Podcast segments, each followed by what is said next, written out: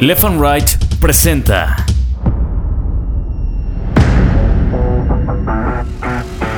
Bitácora de Guerra, un podcast de largo aliento. Cuando nos forman, todos los niños se empiezan a burlar de mí. Toda la escuela se empieza a burlar de mí. Yo tuviera una estatura medianamente dentro de las normas y pues según esto poder ser feliz, ¿no? Ese sombrerito de charro que se pone Cuauhtémoc Blanco cuando empieza a dar la vuelta olímpica en la cancha del Azteca, yo se lo di. Bitácora de Guerra, un podcast de largo aliento. Bienvenidos.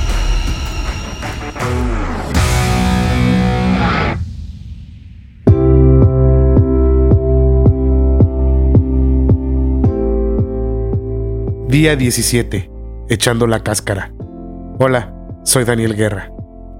Y pues nada, aquí quiero seguirles contando un poco de, mi historia y que la escuchen para que, no sé, al final de, toda esta serie de, episodios, pues si tienen ahí algún problemilla ahí que, que no crean que ustedes pueden, pues al escucharme digan, oye güey, pues sí, sí podemos Daniel pudo, ¿por qué nosotros no? ¿Por qué a nosotros se nos puede dificultar un examen? ¿Por qué se nos dificulta eh, pedir matrimonio? ¿Por qué se nos dificulta pensar en hijos? ¿Por qué se nos dificulta tener una casa, un buen trabajo? No, no, no, no, no.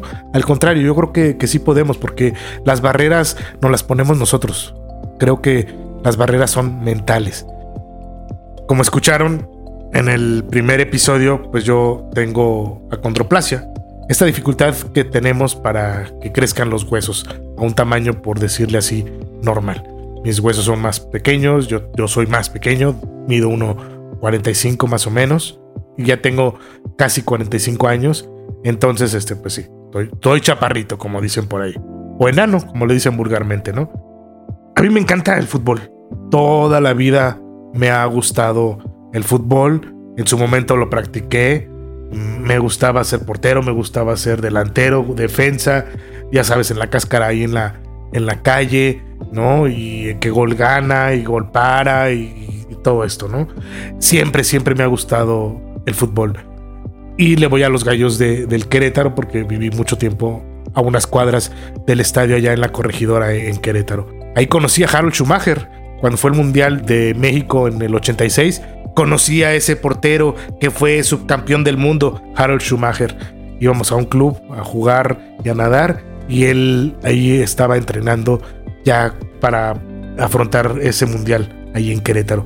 La verdad, pues buen tipo. Yo hablaba un poco alemán porque fui en escuela de, alemán. Entonces, este, pues no se dificultaba la comunicación con, estas personas de, del club de, de Alemania. Uno de mis sueños siempre fue ir al Azteca, al Estadio Azteca, aquí en México, en Avenida Tlalpan, acá al sur de la ciudad.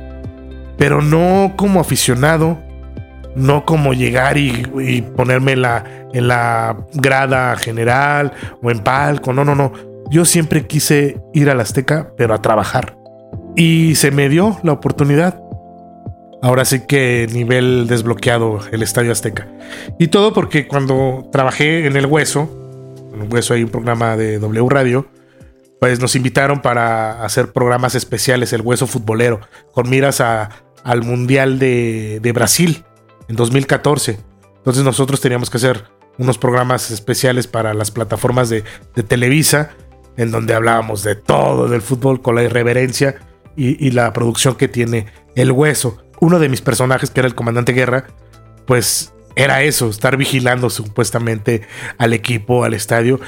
Y yo era uno de los enviados que, mandaron a, a, la cancha del estadio Azteca. Entonces los partidos que jugaba México como local, aquí en el Azteca, pues yo tenía que estar ahí en la cancha, pues dando los pormenores, con todo y la irreverencia que, tenía el personaje para, para el programa El Hueso de W Radio y para, para Televisa.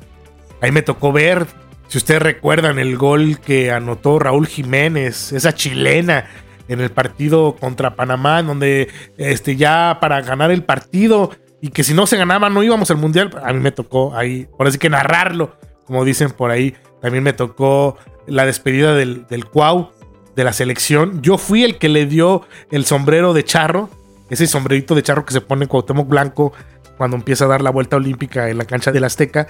Él traía un, sombrerito, yo se lo di porque era parte de mi indumentaria, pues para hacer el personaje. Y pues la verdad, feliz, feliz porque este, pues pude, pude darle ese sombrero a Cuauhtémoc Blanco, salió en todas las portadas a nivel mundial, pues que traía ahí ese sombrero de charro. Pues yo orgulloso de, mi trabajo, ¿no? Mis jefes ahí en, Televisa, pues también estaban orgullosos de, lo que habíamos logrado. Eh, pude entrevistar a jugadores y todo eso. Y pues para mí era un logro, como lo he dicho, un logro desbloqueado, llegar al Estadio Azteca, pero trabajando. Entonces para mí era lo mejor. Ahora que estamos un poco recordando el paso de mi historia, el fútbol me lleva a cuando me operaron en el 87, 88, pues me hicieron esta operación de elongación de tibia y peroné, que no es otra cosa más que hacer crecer el hueso para que yo tuviera una estatura medianamente dentro de las normas y pues según esto poder ser feliz, ¿no?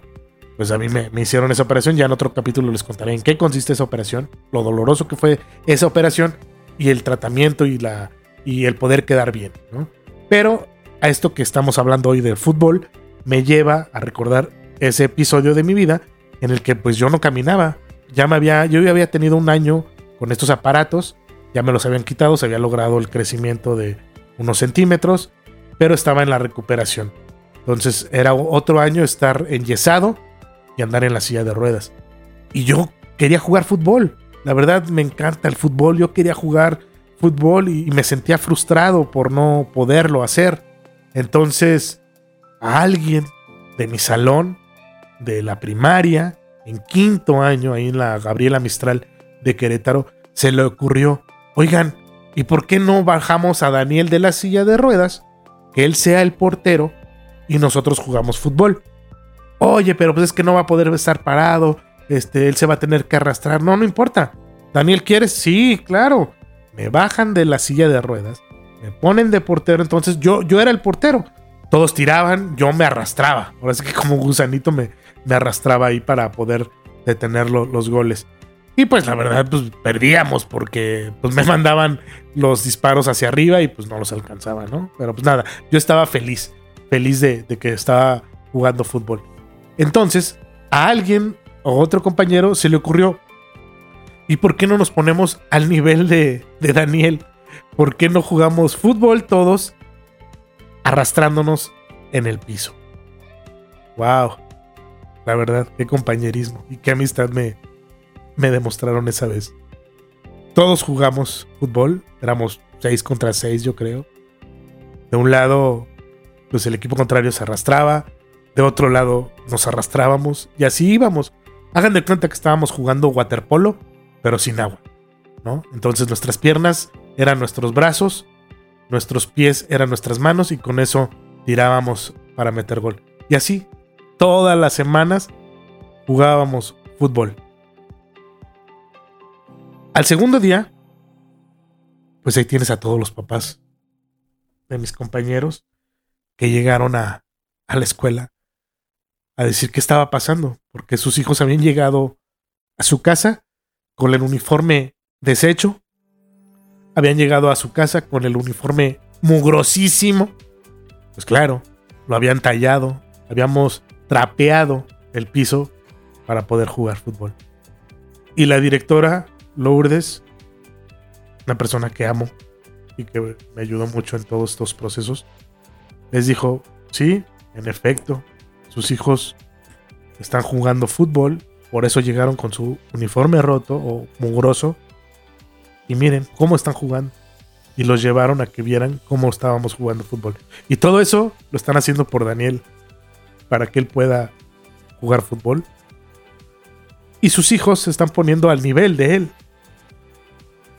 Esa fue la primera vez que, que yo sentí que te puedes poner en el zapato del otro cuando tiene una discapacidad. Mis amigos aprendieron pues a que las dificultades que podemos tener las personas con discapacidad al estarse arrastrando y jugar fútbol, en este caso. Los papás les aplaudieron, ya no los regañaron, no se fueron contra la escuela. Al contrario, quedaron en que ya no íbamos a ir de uniforme, que lleváramos ropa vieja, ropa usada, pues, que no hubiera problemas si se rompía, para que Daniel y sus amigos jugaran a la hora del recreo fútbol. Al final, yo logré lo que quería. Logré mi sueño, que era jugar fútbol. No me importó que tuviera las piernas rotas, no me importó que tuviera yeso. Yo jugué fútbol con mis compañeros de la primaria. Y con eso es con lo que yo me quedo. Con ese sueño cumplido, con ese nivel desbloqueado que cuando lo recuerdo me siguen dando fuerzas y me impulsa a seguir creciendo. Me impulsa a decir yo puedo con todo, con todo lo que pasa por mi mente, yo lo puedo lograr. Con cualquier sueño que yo tenga, lo puedo lograr. Soy Daniel Guerra. Nos escuchamos pronto.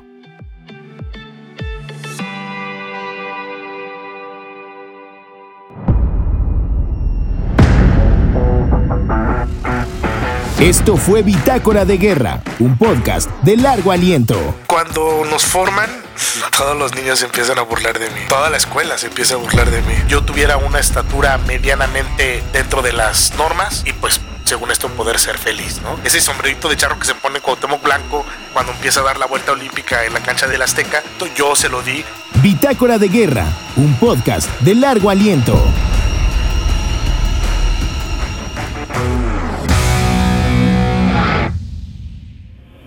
Left and Right presentó